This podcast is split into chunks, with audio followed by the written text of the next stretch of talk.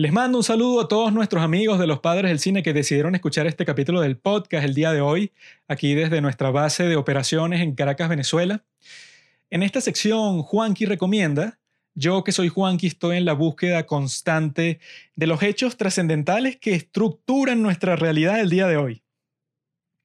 Son hechos que, como el sistema educativo es tan deficiente, no sé cómo será para ustedes, pero yo creo que en casi todas partes del mundo debe ser así que tanto en primaria como en secundaria te dan una serie de hechos, te dan una serie de informaciones, pero que están todas simplificadas y están desactualizadas.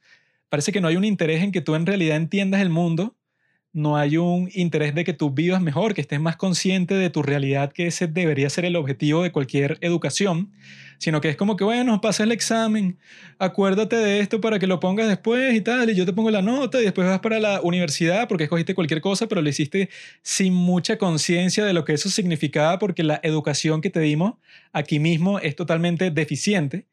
Y yo creo que esa educación me dejó a mí personalmente un déficit bastante grande en todos los temas importantes que moldean la sociedad.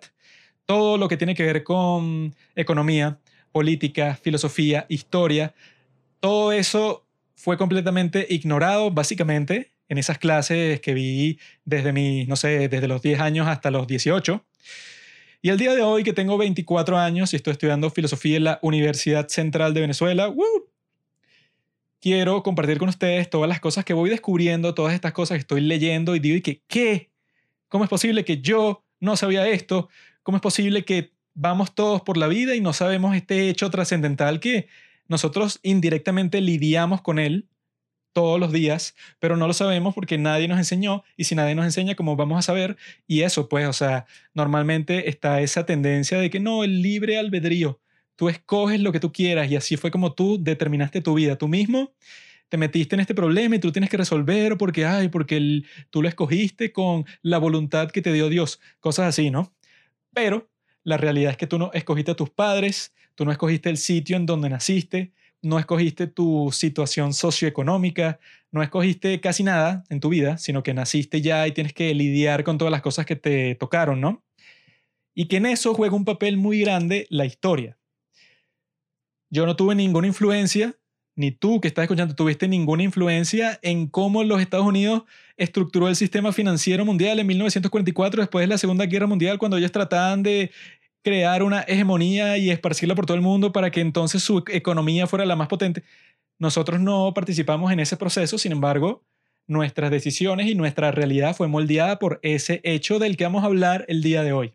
Entonces nosotros en esta sección siempre tenemos presente un hecho histórico o una reflexión filosófica sobre unos pensamientos que se están esparciendo el día de hoy o sobre algo que pensamos que está mal, que no está fundamentado en nada, pero sin embargo está pasando, como en el caso de los confinamientos del COVID, cosas así.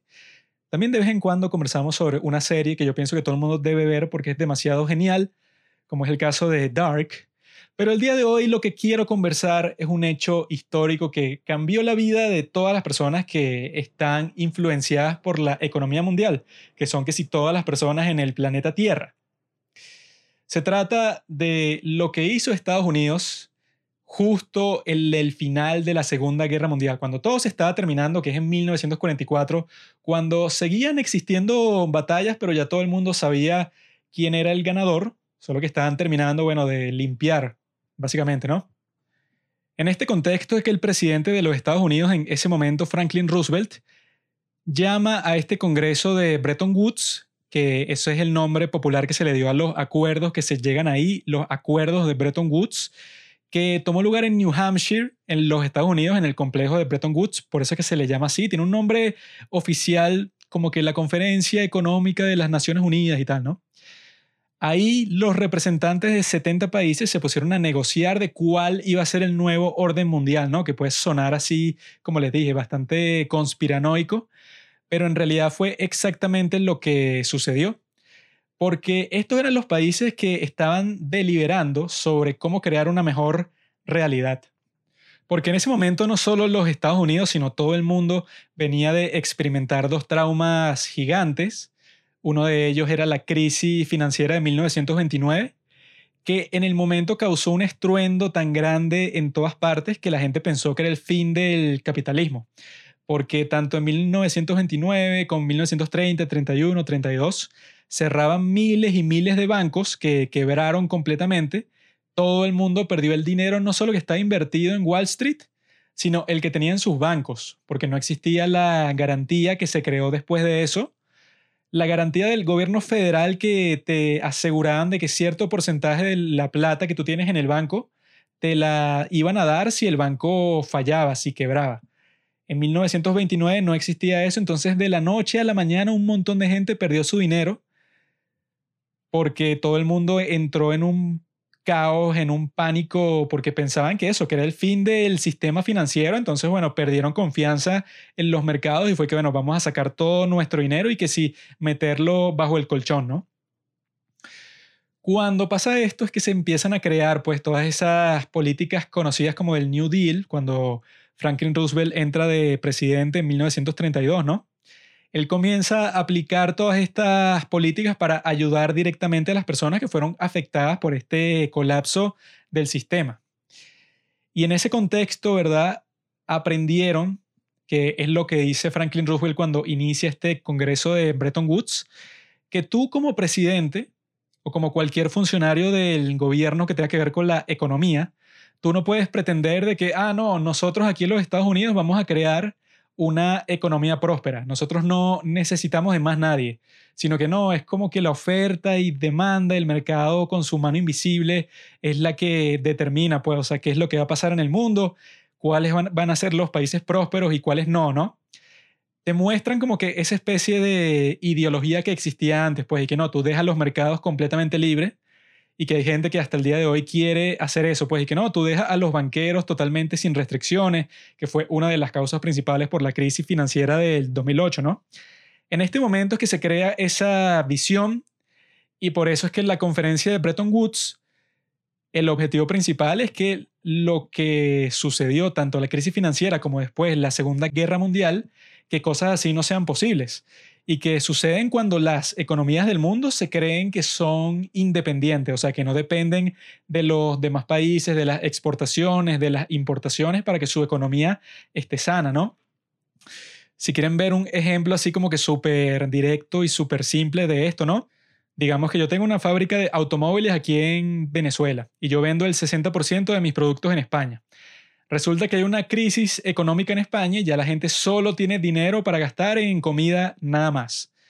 Resulta que yo perdí el 60% de mis clientes en un segundo y eso crea una especie de mini crisis económica aquí en Venezuela porque ahora yo no voy a tener el dinero que tenía antes que si para contratar personas, entonces esa gente pierde su trabajo y así se, se sigue esa especie de caída de dominós, uno después de otro, de, de otro, ¿no?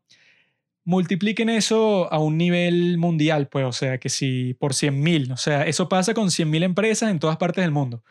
Si yo en Estados Unidos tengo la industria del acero, por ejemplo, pero ya el resto del mundo está destruido por la Segunda Guerra Mundial y nadie me puede comprar mi acero, ¿de qué me sirve a mí tener una gran industria en mi país si solo le puedo vender a la gente en Estados Unidos? Que como yo estoy produciendo tanto gracias a los avances de la tecnología, me estoy perdiendo de un gran potencial económico si solo vendo en mi país, ¿no? Entonces pueden ver que todas estas cosas tienen todo tipo de beneficios, o sea, no solo económicos, sino para la paz del mundo.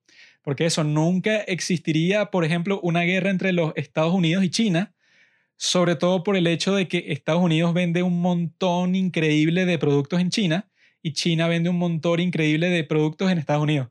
Entonces ninguno se va a arriesgar de que de un día para otro y que no, ya colapsó nuestro mercado más grande. Eso nunca va a pasar, ¿no? Y ese era el principio detrás de Bretton Woods. Ahí es que el dólar se convirtió en la moneda de reserva de todo el mundo, que tú solo podías pagar tus deudas en dólares. Desde ese momento los Estados Unidos decía como que yo soy la única economía que quedó en pie después de todo esto. Europa está destruida, gran parte de Asia está destruida, entonces ustedes me necesitan a mí para que yo reconstruya básicamente todo el mundo. Por eso es que el título de este capítulo es Estados Unidos creó el mundo, porque eso fue literalmente lo que pasó. no es como que una forma controversial de decirlo, no es una forma como que irónica para burlarse, pues, o sea, de que sea como que una frase exagerada ni nada, sino que fue exactamente lo que sucedió.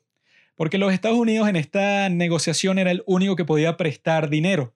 Entonces ahí fue que ellos tomaron la oportunidad para que, bueno, todo el comercio internacional se hace en dólares. Todos los préstamos que yo les voy a dar, yo se los voy a dar en dólares, así que, bueno, mi moneda va a ser la suprema en todo el mundo, pero yo voy a hacer un compromiso, ¿verdad? Una onza de oro va a costar 35 dólares. Eso significa que el valor del dólar está fijo, o sea, que yo no puedo decir y que no, bueno, yo como soy el país que tiene la moneda suprema del mundo, ahora una onza de oro vale un dólar. O sea, el dólar es la moneda más valiosa y ustedes me tienen que seguir pagando las deudas que me deben y va a ser muchísimo más caro para ustedes porque con su moneda que no vale nada van a comprar dólares que valen muchísimo más. Uh, o sea, se comprometieron a no hacer eso, ¿verdad? Para darle estabilidad a todo el sistema y también se comprometieron en reconstruir todo el mundo. Ahí es que se creó el Fondo Monetario Internacional, se creó el Banco Mundial, que en ese momento tenía un nombre así como que el Banco de Reconstrucción e Inversión, porque ahí es que se originó, ¿verdad? Todo lo que iba a pasar después con el presidente Truman, con el Plan Marshall, denominado por el general George Marshall, que era el que iba a ser el encargado de reconstruir toda Europa darle mucho dinero a Francia, mucho dinero a Italia, a Inglaterra y sobre todo de todos los países que más le dieron dinero por una cifra pero increíble para ese momento, casi que para reconstruirles el país de cero, fue a Alemania, obviamente. ¿Por qué? Porque claramente Alemania tenía un potencial económico inmenso y al mismo tiempo era el país que menos le podía exigir a los Estados Unidos. Básicamente que los Estados Unidos podía hacer con ese país lo que le diera la gana. No podía ser lo mismo que si con Francia, por ejemplo, porque no quedó totalmente destruido, porque no fue bombardeado por un montón de tiempo por los aliados. Entonces, lo que más le convenía a los Estados Unidos, se dieron cuenta de eso después de un tiempo de reflexión, era que las monedas, ¿verdad? Que eran los que iban a mantener la estabilidad del mundo si algo le pasaba al dólar estadounidense, era el marco alemán y espérenlo porque esto sé que no se lo esperan, el yen japonés. ¿Por qué el yen japonés cuando los Estados Unidos en ese momento tenían un odio gigante con Japón? O sea, que después le lanzaron las dos bombas atómicas y que hicieron unos campos de concentración de japoneses en California y todo. O sea, ¿cómo es que de repente se van a aliar como que tan fuertemente con estas personas que hace cinco minutos se estaban matando en el Pacífico de repente los Estados Unidos le estaba dando todo el dinero del mundo a Japón para que se convirtiera como que en la locomotora de Asia, para que se convirtiera en una gran potencia industrial otra vez, para que pudiera crear productos, pero para que más importante pudiera comprar los productos de Estados Unidos. Esa es la clave de estos acuerdos, ¿no? Que los Estados Unidos dijeron y que, bueno, ¿de qué me sirve a mí ser básicamente el rey de la basura, o sea, el rey del desierto. Ninguno de estos países que acaban de salir de la guerra pueden comprar los productos que yo hago en los Estados Unidos. Entonces, eso como no hay demanda, no tiene sentido que haya oferta muy grande, entonces mi propio país, mi propia economía se va a ir para el carajo porque los demás países del mundo no van a comprar absolutamente nada.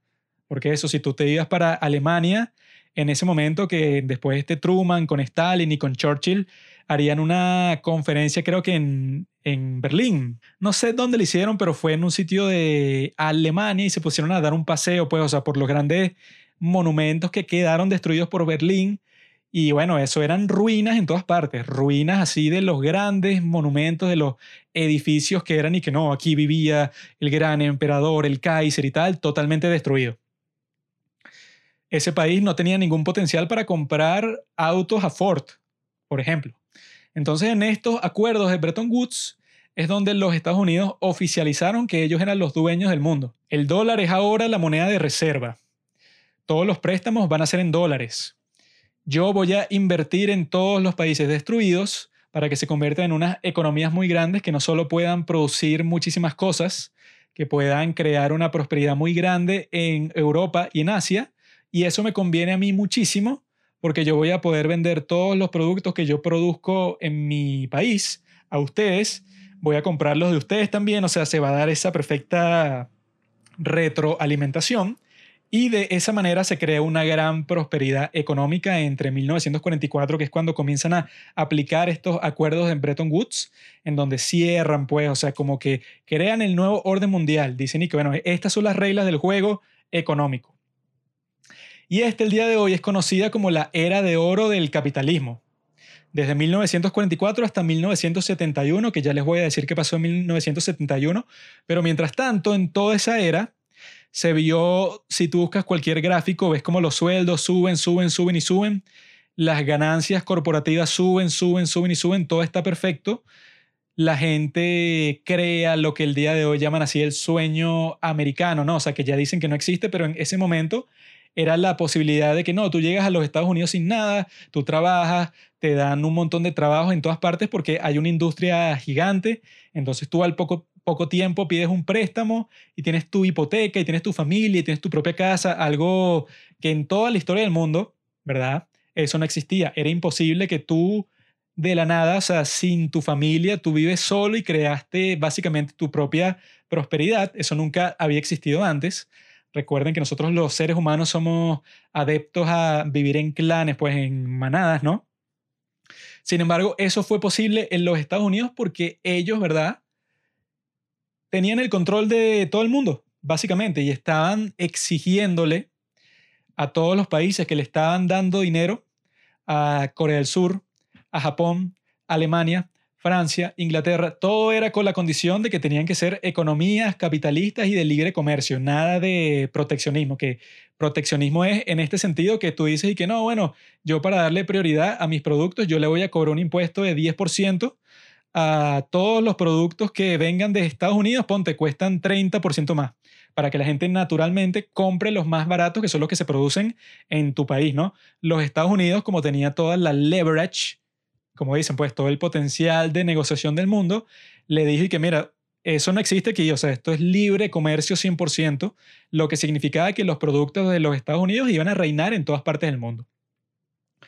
Esta fue la era dorada del capitalismo y cosas así como la guerra de Corea y, después la guerra de Vietnam, fueron perfectos para desarrollar las economías industriales, ¿verdad?, de todas estas naciones asiáticas.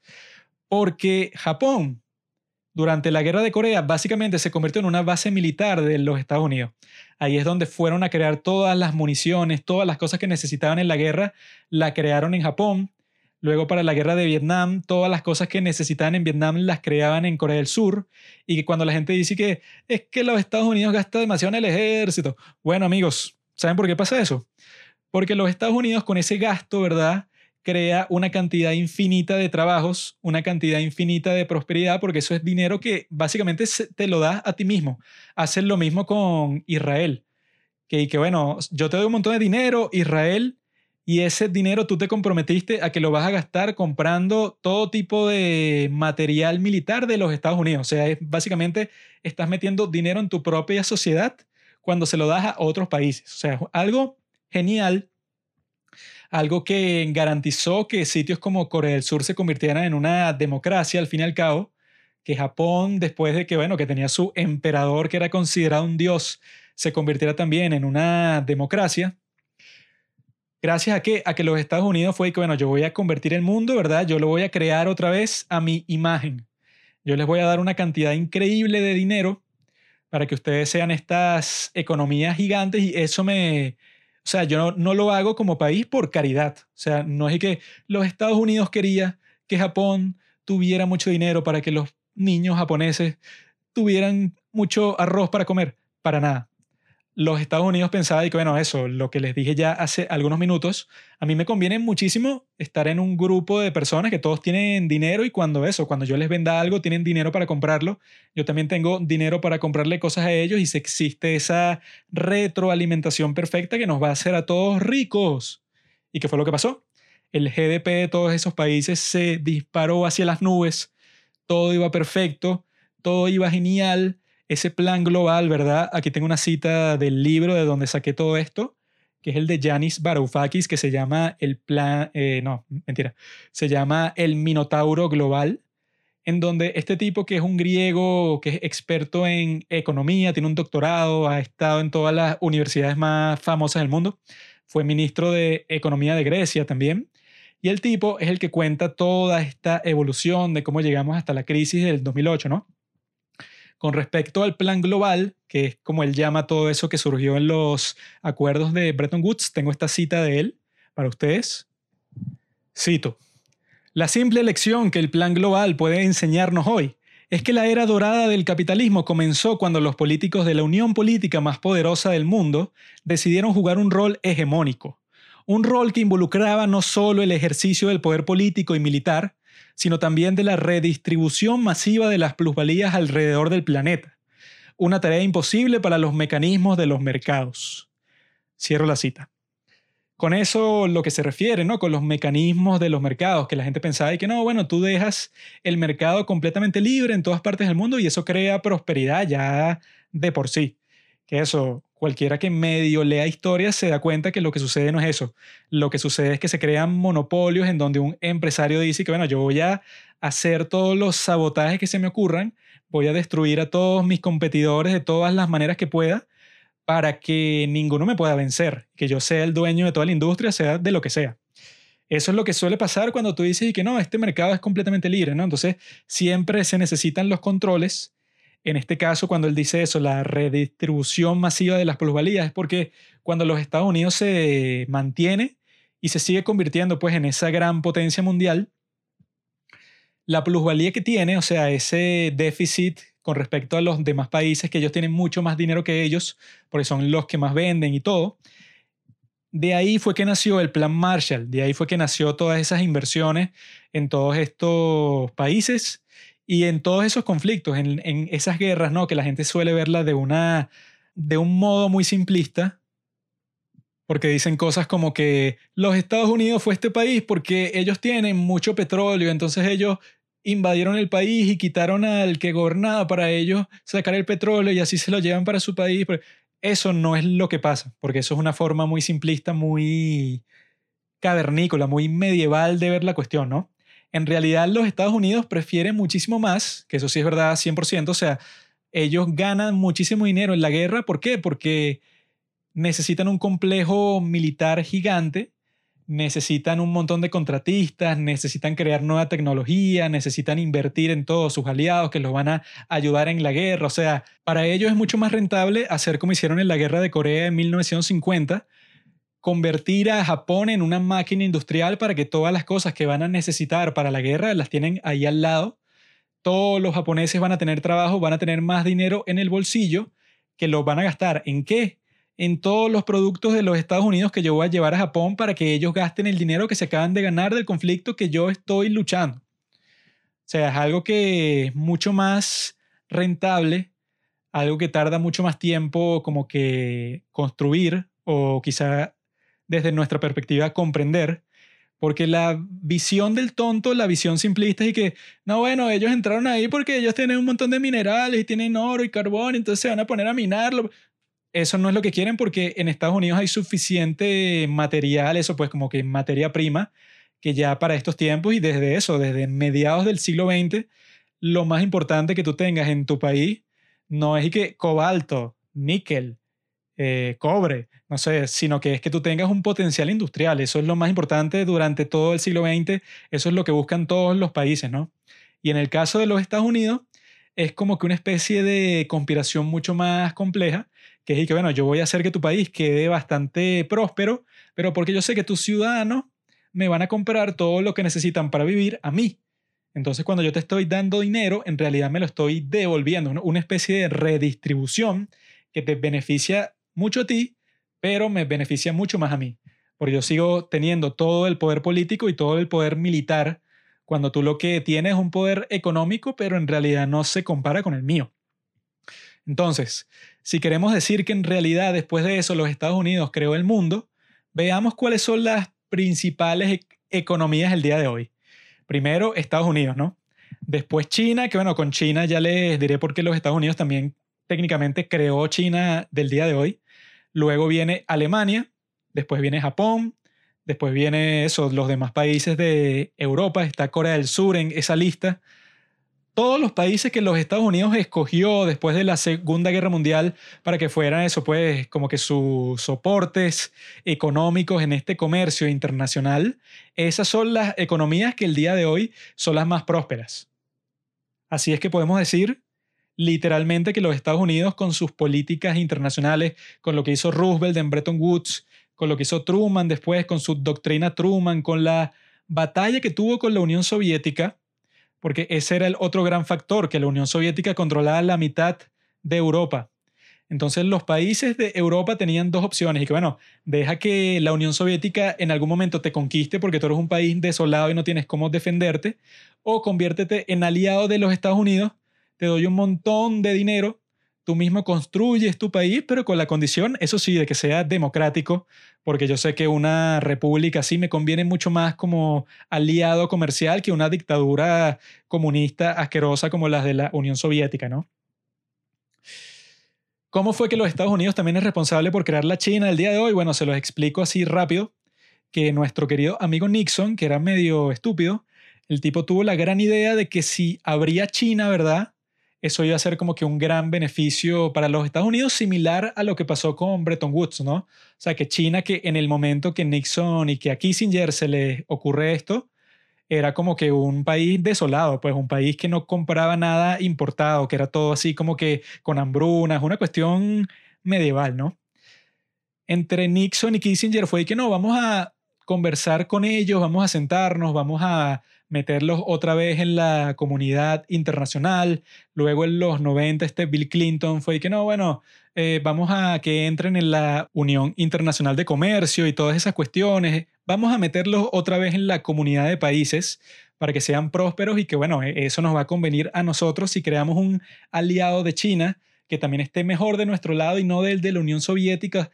Esa era todas las ideas que estaban en la mente de Nixon y de Kissinger y que como los ayudaron de todas las formas posibles a China, le dieron unas donaciones o, mejor dicho, unas inversiones en China provenientes de los Estados Unidos totalmente masivas para que ellos, bueno, pudieran reconstruir su país que ellos mismos destruyeron, en este caso.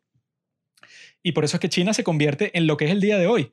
Y por eso es que otro de los puntos que yo quería hacer en esta recomendación era que yo en las redes sociales el día de hoy y en muchos artículos y en muchas cuestiones uno ve unas críticas un poco absurdas si consideramos todo este contexto histórico, ¿no? Principalmente porque si nosotros lo vemos desde esta perspectiva, ¿no? Que los Estados Unidos a través de su inversión generó lo que el día de hoy, ¿verdad? todos estos países tienen como su orgullo, pues, o sea, la gran prosperidad, el supuesto milagro que crearon, ¿no? Que en realidad fue un proceso totalmente estructurado desde 1944.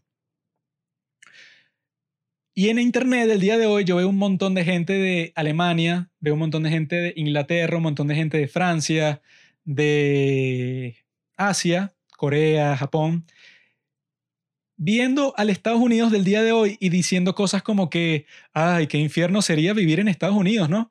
Que no tienen este seguro médico universal para todos sus ciudadanos. Qué terrible, ¿no? O sea, son como que una sociedad de bárbaros, ¿no? Porque tienen eso y también tienen como, que todo un desastre político y tienen este ejército gigante con el que hacen el mal en todas partes del mundo. Obviamente que también están un montón de latinoamericanos comunistas que también les encanta decir eso cuando Latinoamérica ni siquiera forma parte de todo ese sistema, porque nosotros siempre estamos muy ocupados peleando entre nosotros para crear una verdadera prosperidad todas esas críticas, si nosotros las vemos desde nuestro contexto de lo que hemos conversado el día de hoy, no suenan totalmente ridículas. De gente que no está consciente de su proceso histórico, de cómo llegaron al momento del día de hoy y cómo carajo es que se les permite a ellos, ¿verdad?, tener la prosperidad suficiente para asegurar médicamente a todos sus ciudadanos, como pasa en Inglaterra, Alemania, Japón, creo que en Francia también, bueno, en todos los países nórdicos que si nos acordamos de ¿Qué fue de los países nórdicos en la Segunda Guerra Mundial? Hmm, vamos a pensar un poco. Dinamarca, Suecia, todos esos países, Hitler los conquistó como literalmente, no es exageración, literalmente los conquistó como en mediodía. En 12 horas ya se habían rendido todo, ya tenía en sus manos al monarca, o sea, ya todo estaba listo. Y esos países, ¿verdad? Después de que fueron salvados por los Estados Unidos y por la Unión Soviética, o sea, por los aliados en sí, y luego, mientras la Unión Soviética se apropiaba de todos los países que les daba la gana en Europa del Este, y los, y los que no fueron conquistados por la Unión Soviética recibieron las inversiones más grandes de todo el mundo a través del plan, plan Marshall y todo otro tipo de inversiones para que sus economías no colapsaran absolutamente pasa el tiempo y el día de hoy dicen y que, ay, los Estados Unidos una sociedad terrible, ¿no? Una sociedad que, ay, el capitalismo de allá no es como el nuestro, que es como que una socialdemocracia. Esa actitud es como vi un comentario en Reddit que decía que los libertarios, los tipos así que dicen que no se necesita ningún tipo de gobierno para nada, son como un gato casero, doméstico, totalmente casero que no sale para ningún sitio, ¿no? El gato normalmente cree que él es el dueño de la casa, que él es el tipo que manda, y no está consciente de todas las cuestiones que suceden para que él pueda vivir la vida que tiene. No está consciente de que, bueno, que alguien le trae la comida, de dónde viene esa comida, alguien le pone el agua, alguien le limpia la caja de arena, todas esas cosas que pasan. El gato no está consciente de nada de eso, sino que piensa que él es como que básicamente el rey de la selva, ¿no? Al mismo tiempo, todos estos bobos que el día de hoy critican a los Estados Unidos como si fuera un país tercermundista, no están conscientes de nada, o sea, son exactamente eso, unos gatos domésticos, unos tontos que piensan que la prosperidad que tiene hoy en día su pequeño país de bobos, como es el caso de Islandia, ¿verdad? Que es un mini país que un montón de gente que, mira, Islandia no tiene ejército, qué progresivo, no, qué genial y desde el principio tuvieron y que una primera ministra, o sea, qué progresivo. Y es ah, muy lindo, pero ¿por qué no tiene ejército? Porque tiene alianzas militares con otros países que lo protegen si pasa cualquier cosa. Entonces, ¿qué haría los Estados Unidos si se podría ahorrar todo ese dinero que gasta en el ejército porque alguien más lo está gastando por ellos? Bueno, tendría mucho más dinero para gastar en otra cosa, ¿no creen? Ay, Dios mío. Todas esas personas lo he visto mil veces. Uno de esos tontos famosos es este tipo Michael Moore que hizo incluso un documental sobre esta estupidez. O sea, imagínense hacer un documental sobre algo que tú no tienes la más mínima idea y que consistía básicamente en que él viajaba para todos los países del mundo, para Francia, para Japón, para Islandia también.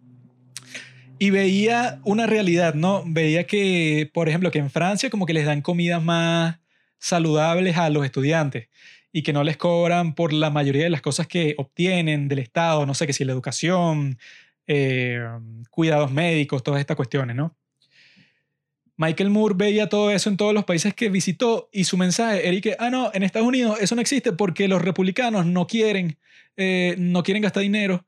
Eh, eso podría existir, o sea, los Estados Unidos podría ser el, el mejor país del mundo, con todas las maravillas que tienen en todos estos países combinadas en los Estados Unidos no existe porque eh, eh, los, los, republicanos no nos dejan eh, implementarlas. O sea, una cuestión súper estúpida. Si lo vemos de, esta perspectiva histórica que estamos diciendo, cada uno de esos países tiene su propia cultura, su propia forma de hacer las cosas.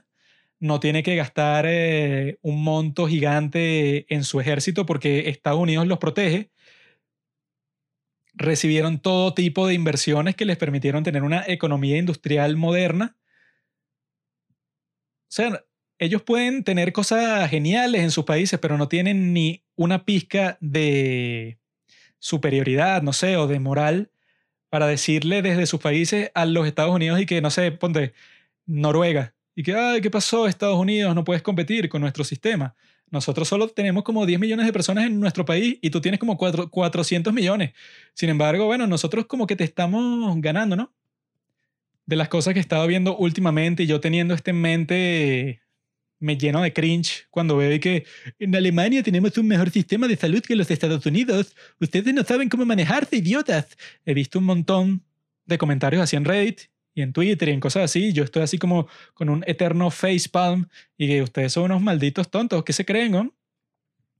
Ahora, ¿qué pasó con este sistema? Se fue a la mierda completamente en 1971 Nixon suspendió la convertibilidad del dólar en oro porque todos los demás países veían a los Estados Unidos así como que hmm", con ese emoji así del tipo con, con la mano así en el mentón y que hmm", veían que ellos estaban gastando un montón de dinero en la guerra de Vietnam, tenían todos estos programas sociales de la New Society de Lyndon Johnson que sacaron un montón de personas de la pobreza, lo que llaman War on Poverty, que estaba dedicado a ayudar a todas estas personas que estaban sufriendo muchísimo eh, por su color de piel, por su raza y por su situación económica, pues, o sea, trataba de cerrar, pues, esas brechas de discriminación económica y según las cuestiones que yo he visto, lo logró. Sin embargo, los demás países decían y que estos tipos como que nos están engañando, porque si recordamos ese acuerdo de Bretton Woods, era para que los Estados Unidos, como tenían la moneda de reserva del mundo, de repente no se pusiera a imprimir todo el dinero que le diera la gana, porque eso iba a desequilibrar todo el sistema mundial, porque entonces ellos no estaban respaldando los dólares con oro, sino que simplemente estaban como que no, sí, confíen en nosotros, nosotros tenemos todo el dinero y la prosperidad que ven en los Estados Unidos, no es que nosotros estemos imprimiendo más dinero para gastarlo en todas las cosas que nos dé la gana, no, no, no, no, no. Eso era lo que estaban haciendo y luego se descubrió que solo el 22% de los dólares en circulación están respaldados por oro, lo que quiere decir que los Estados Unidos, para potenciar su propia economía, para tapar las brechas, eso pues, de las desigualdades económicas y sociales, imprimió un montón de dinero para eso pues seguir siendo la hegemonía, la gran potencia del mundo y quería mantener el sistema porque le era súper beneficioso, pero terminó completamente el sistema en 1971 cuando Nixon hizo exactamente eso, pues, o sea, como que admitió que en realidad ellos sí estaban incumpliendo sus acuerdos y se estaban aprovechando de todo el asunto. Si quieren saber qué fue lo que pasó de todo eso, hay una sección marcada en nuestro capítulo número 39 de Todos somos el Joker, en el que se conversa sobre toda esa historia del sistema financiero desde los acuerdos de Bretton Woods, pasando por 1971 hasta la crisis del 2008. Lo dejo hasta aquí, pero pienso que ya quedó suficientemente claro que los Estados Unidos creó el mundo de hoy. Para bien o para mal, estamos lidiando con las consecuencias de esto que yo no entiendo cómo yo no estaba consciente de nada de lo que estoy hablando en este capítulo como hace hasta, no sé, como hasta hace un mes o tres semanas por ahí, que fue cuando iba como por la mitad de este libro del Minotauro Global, que si lo quieren se los puedo mandar y que es impresionante como ese periodo de la historia en donde se creó el sueño americano, todas esas aspiraciones que tiene todo el mundo de ser dueño de tu casa, de tu automóvil, tener tu familia, tu perro, tu jardín, todas esas cuestiones nacieron en esta época del capitalismo estructurado por los gobiernos internacionalmente desde el inicio que el día de hoy eso ya no existe gracias a todas las crisis económicas que han sucedido, cómo cambió el sistema en 1971, que fue como que para favorecer muchísimo más a las corporaciones, porque después vinieron los neoliberales que querían que todo el sistema favoreciera a los más ricos, luego la crisis del 2008, por eso es que todo ese sueño americano no existe el día de hoy. Si nosotros no estamos conscientes de todos estos desarrollos históricos, en nuestras vidas vamos a estar persiguiendo cosas que ya no existen. O sea, imagínense lo deprimente que es eso. Que tú tengas tus objetivos basados en películas y en una época del mundo que se debía a unas circunstancias muy específicas que favorecían a los Estados Unidos sobre todos los demás países.